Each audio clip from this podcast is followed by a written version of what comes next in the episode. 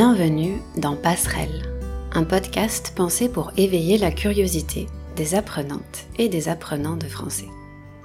Je m'appelle Émilie et cette semaine, comme d'habitude, je vous invite à prendre quelques minutes pour qu'on réfléchisse ensemble à une question. Cet épisode, comme les précédents, je le vois comme le début d'une conversation, un échange inspiré par les podcasts que j'écoute, par mes lectures et par des conversations de la vie quotidienne. Mon but, c'est juste de partager avec vous quelques pistes de réflexion et de vous encourager à vous poser des questions en français. Aujourd'hui, on va parler d'histoire. C'est pas un épisode sur l'histoire de France. Je vais pas vous raconter un épisode historique, mais je me suis dit que ce serait intéressant de réfléchir à la place que l'histoire occupe en France, à comment on la partage. La langue qu'on choisit pour écrire l'histoire, c'est pas anodin. Quand je dis que c'est pas anodin, ça veut dire que ça a de l'importance. Ce choix peut influencer la manière dont on raconte, la manière dont on comprend un événement. J'ai l'impression que l'histoire, L'histoire de France en particulier, c'est un sujet qui intéresse les personnes qui étudient le français. Euh, je sais que ça intéresse mes élèves, en tout cas. Si vous regardez un peu les infos en français ou des émissions sur YouTube, vous avez peut-être remarqué que les historiens et les historiennes prennent souvent la parole à la télé ou à la radio.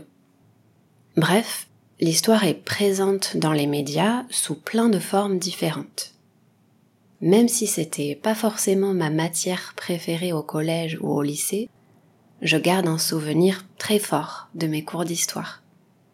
Une matière, dans ce contexte, c'est un sujet qu'on étudie à l'école, comme le français, euh, les mathématiques, les langues étrangères, etc.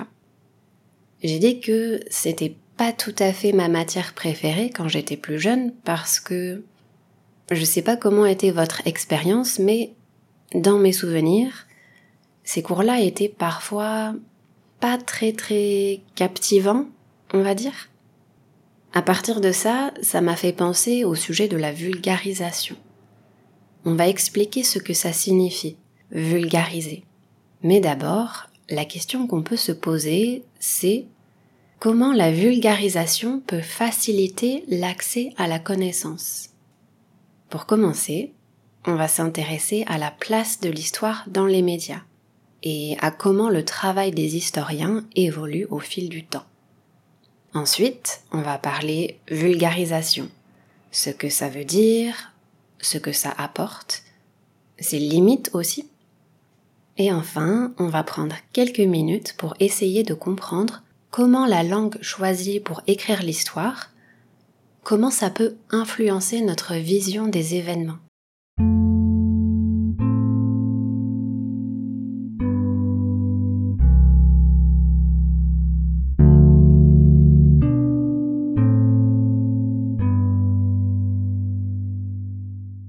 Dans un premier temps, on revient au point de départ de cet épisode.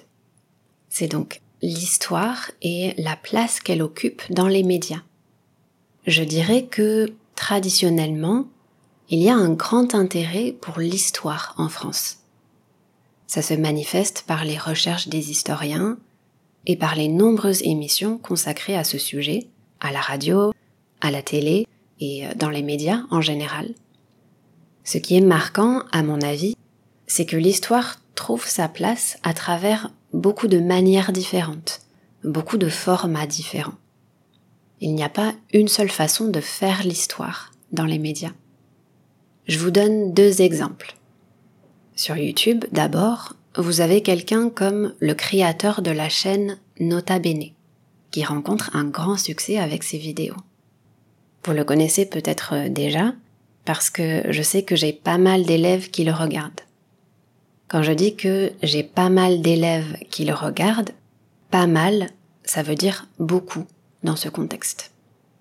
Nota bene, on peut dire qu'il est médiateur d'histoire. Autrement dit, il fait de la vulgarisation.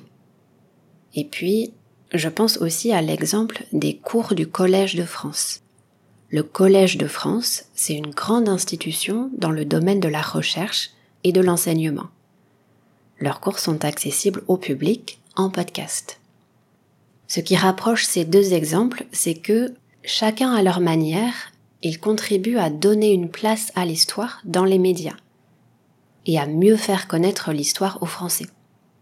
Ça peut sembler évident, mais c'est toujours bon de souligner que l'histoire est une des matières fondamentales. C'est quelque chose que tout le monde utilise. C'est peut-être pour ça qu'elle occupe une place si importante en France, mais euh, pas seulement. C'est aussi le cas en Occident, plus généralement, et, euh, et ailleurs. En plus du passé, les jeunes s'intéressent au monde qui les entoure maintenant. Après tout, l'histoire est tout le temps en mouvement. Elle se construit jour après jour. C'est compliqué pour les historiens d'avoir du recul sur les événements qui sont en train de se passer aujourd'hui. Cette locution en train, elle est utile. Les événements sont en train de se passer, ça permet d'insister sur quelque chose, sur une action qui se déroule. Donc, c'est pas facile parce que les historiens ont besoin de temps pour comprendre les enjeux et euh, les transformations des sociétés actuelles. Vous allez peut-être vous reconnaître dans ce sentiment, mais j'ai parfois l'impression de perdre pied quand je vois les infos chaque jour. Perdre pied, ça signifie être dépassé par les événements. Le rôle des historiens est de regarder le passé et de nous faire comprendre ces événements. Pour ce qui est du présent, c'est plutôt le rôle des journalistes d'analyser les infos et de les rendre accessibles au public. Cette semaine, je me suis aussi intéressée à un courant, à un mouvement qui s'appelle l'histoire du temps présent. C'est un concept un peu paradoxal et on peut se demander si c'est possible de faire l'histoire du temps présent mais en fait, qu'est-ce que c'est ce concept? Il apparaît à la suite d'un événement majeur, la fin de la Seconde Guerre mondiale.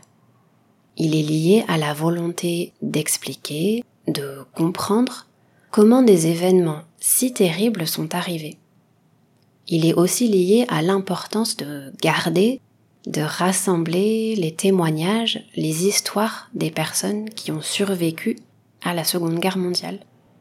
Ce mouvement est un bon exemple de l'évolution du travail des historiens.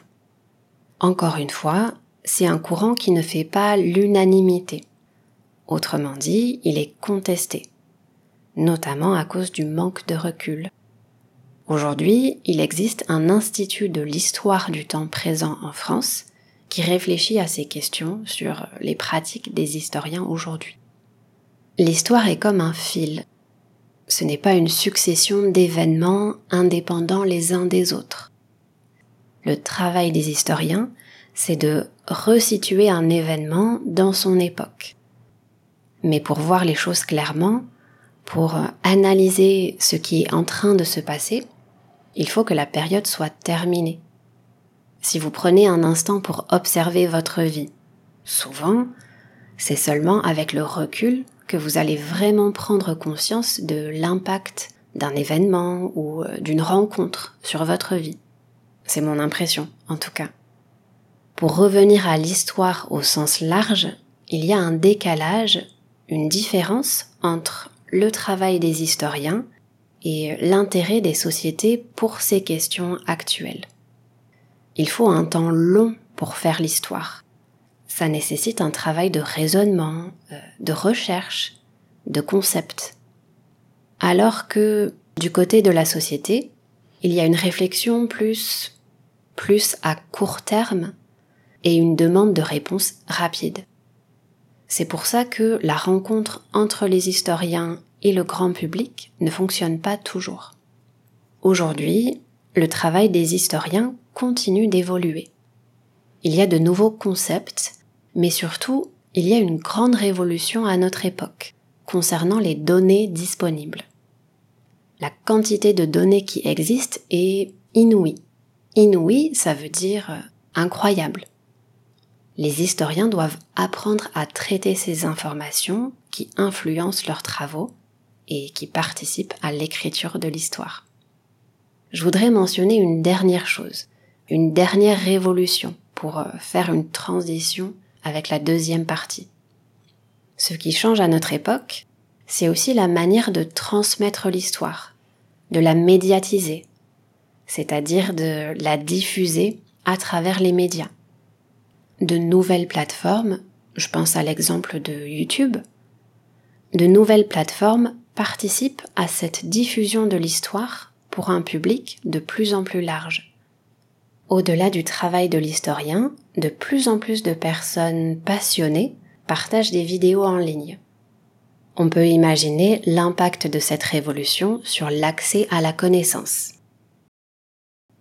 Dans la deuxième partie de cet épisode, on va s'intéresser au travail de ces personnes, les personnes qui font de la vulgarisation. La vulgarisation, c'est, et euh, je cite la définition que j'ai trouvée dans le dictionnaire, c'est le fait d'adapter des connaissances techniques, scientifiques, pour les rendre accessibles à un lecteur non spécialiste. En gros, le but est de donner des clés au lecteur ou au spectateur et de réussir à provoquer une étincelle de curiosité. Personnellement, j'essaye de trouver un juste milieu. Trouver le juste milieu, ça veut dire trouver l'équilibre, le point d'équilibre entre les différentes ressources que j'utilise. Je trouve que la vulgarisation est une bonne porte d'entrée avant de prendre le temps de creuser un peu plus profondément un sujet qui m'intéresse. D'ailleurs, c'est exactement ce qui s'est passé avec cet épisode. L'autre jour, j'écoutais la radio et euh, j'ai entendu une discussion avec un youtubeur journaliste. Peut-être que vous le connaissez déjà, c'est le, créateur de la chaîne YouTube Hugo Décrypte. Il expliquait sa vision du travail de vulgarisateur. Et euh, c'est ça qui m'a donné envie d'approfondir ce sujet. Euh, dans approfondir, vous reconnaissez sûrement le mot profond. Ça veut dire étudier plus un sujet. Pour lui, il a la même mission que d'autres médias traditionnels, c'est-à-dire informer. Ce qui est différent, c'est le format, le fait d'être présent sur diverses plateformes aussi. Les vulgarisateurs bousculent les codes. Bousculer les codes, ça signifie changer les habitudes, sortir des règles habituelles dans les médias. Par exemple, Hugo Décrypte est aussi présent sur TikTok. À l'origine, c'est pas du tout une plateforme d'information, mais étant donné qu'elle est très utilisée par les jeunes, pour lui, c'est un bon moyen de rendre l'actualité plus accessible à ce public-là. Après, euh, ces vidéos sont créées pour tout le monde, peu importe l'âge des personnes qui regardent. Dans la vulgarisation, il y a un travail important à faire pour intéresser les gens qui découvrent le sujet pour la première fois, et en même temps, il faut que les vidéos soient suffisamment riches pour que les personnes un peu plus informées les apprécient également. La question qu'on se pose aujourd'hui, c'est comment la vulgarisation peut faciliter l'accès à la connaissance. Je dirais qu'on peut comparer la vulgarisation à une traduction ou une médiation. Alors, juste pour préciser, médiation, je l'utilise dans le sens de euh, d'un moyen de faire connaître une information, euh, un message. La jeune génération est habituée à consommer certains formats sur les réseaux sociaux, euh, sur YouTube, en traduisant les informations, en quelque sorte, en adaptant le fond, le contenu et la forme.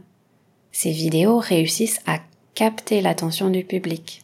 Et dans le meilleur des cas, elles vont susciter cette fameuse étincelle de curiosité.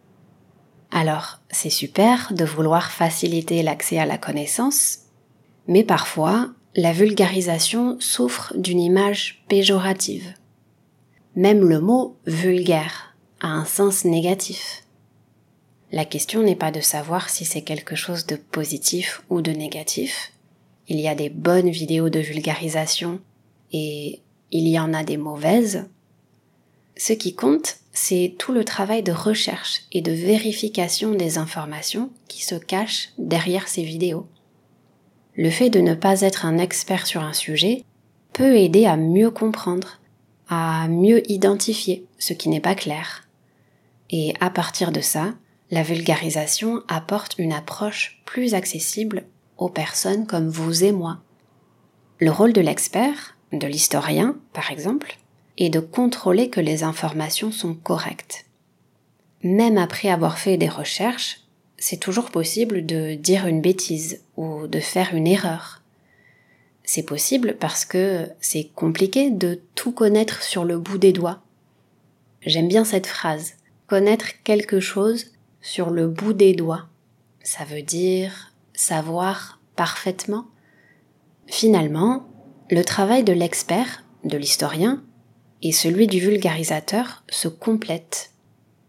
Un bon vulgarisateur n'a pas forcément besoin d'avoir fait des études scientifiques, il ou elle peut simplement être passionné par un sujet, lire beaucoup et s'informer. L'inverse est vrai. Tous les scientifiques ne sont pas capables de vulgariser leur sujet, de traduire leurs recherches dans un langage accessible à tous les publics. La vulgarisation apporte quelque chose d'intéressant parce que, grâce à un langage adapté, elle touche un public plus large on peut aller plus loin et imaginer que ça va encourager des vocations scientifiques chez les plus jeunes et participer à une meilleure compréhension des sujets scientifiques, historiques, euh, etc. J'aimerais quand même dire un mot sur les limites. Déjà, on part souvent du principe que tout le monde, tous les jeunes ont accès aux médias de la même manière. En réalité, ce n'est pas le cas en fonction de l'environnement dans lequel on se trouve, les ressources qui existent ne sont pas toujours facilement accessibles. L'offre en elle-même peut aussi être une limite. Aujourd'hui, il y a tellement de plateformes et tellement de vidéos qui sont partagées chaque jour que ça peut être difficile de faire un choix, de choisir la bonne plateforme ou la bonne vidéo de vulgarisation. On va pas refaire la conversation des avantages et des inconvénients des réseaux sociaux aujourd'hui, mais c'est une piste pertinente à explorer pour réfléchir aux limites de la vulgarisation. Pour résumer, vulgariser, c'est informer, cultiver et distraire aussi. La vulgarisation aide à parler de sujets complexes de manière accessible et divertissante. Pour terminer, comme on s'intéresse à l'histoire, je vous invite à réfléchir à la langue, aux langues qu'on choisit pour écrire l'histoire. Je reprends une phrase que j'ai entendue dans un podcast. Une langue porte une vision du monde. Qu'est-ce que ça veut dire? Ça veut dire que la langue qui est choisie, par exemple le français, l'anglais, souvent une langue dominante, elle peut influencer la manière d'écrire l'histoire et notre vision des événements, parce qu'elle est attachée à un certain point de vue. Je vous donne un exemple. Est-ce que vous connaissez un peu l'histoire des relations entre la France et l'Algérie? L'Algérie est un pays d'Afrique du Nord. Entre 1954 et 1962, il y a eu la guerre d'Algérie c'était une guerre pour l'indépendance et la fin de la colonisation française dans ce pays. Vous imaginez bien que si on écrit l'histoire de cette période en français ou en arabe, le sens ne va pas être le même.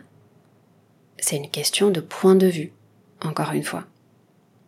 C'est une question de vocabulaire.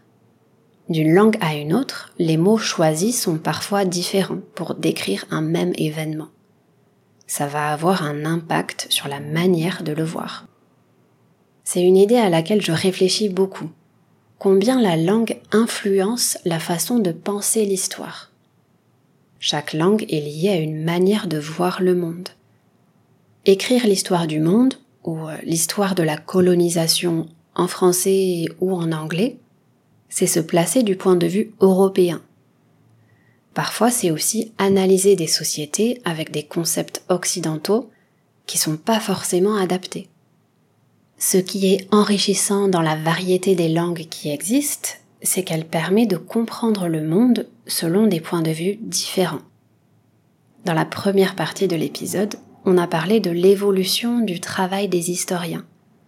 Ça fait partie du travail de l'historien de connaître les langues des régions qu'il étudie pour repenser la manière de concevoir les sociétés.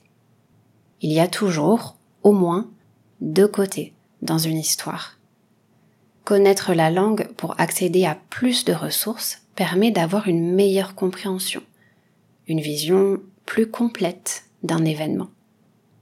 C'est un mouvement important dans la manière de faire l'histoire aujourd'hui. Un mouvement qui permet de rajouter à l'histoire, de donner de la visibilité aux personnes et aux situations oubliées, pour faire entendre la parole des dominés dans l'histoire officielle.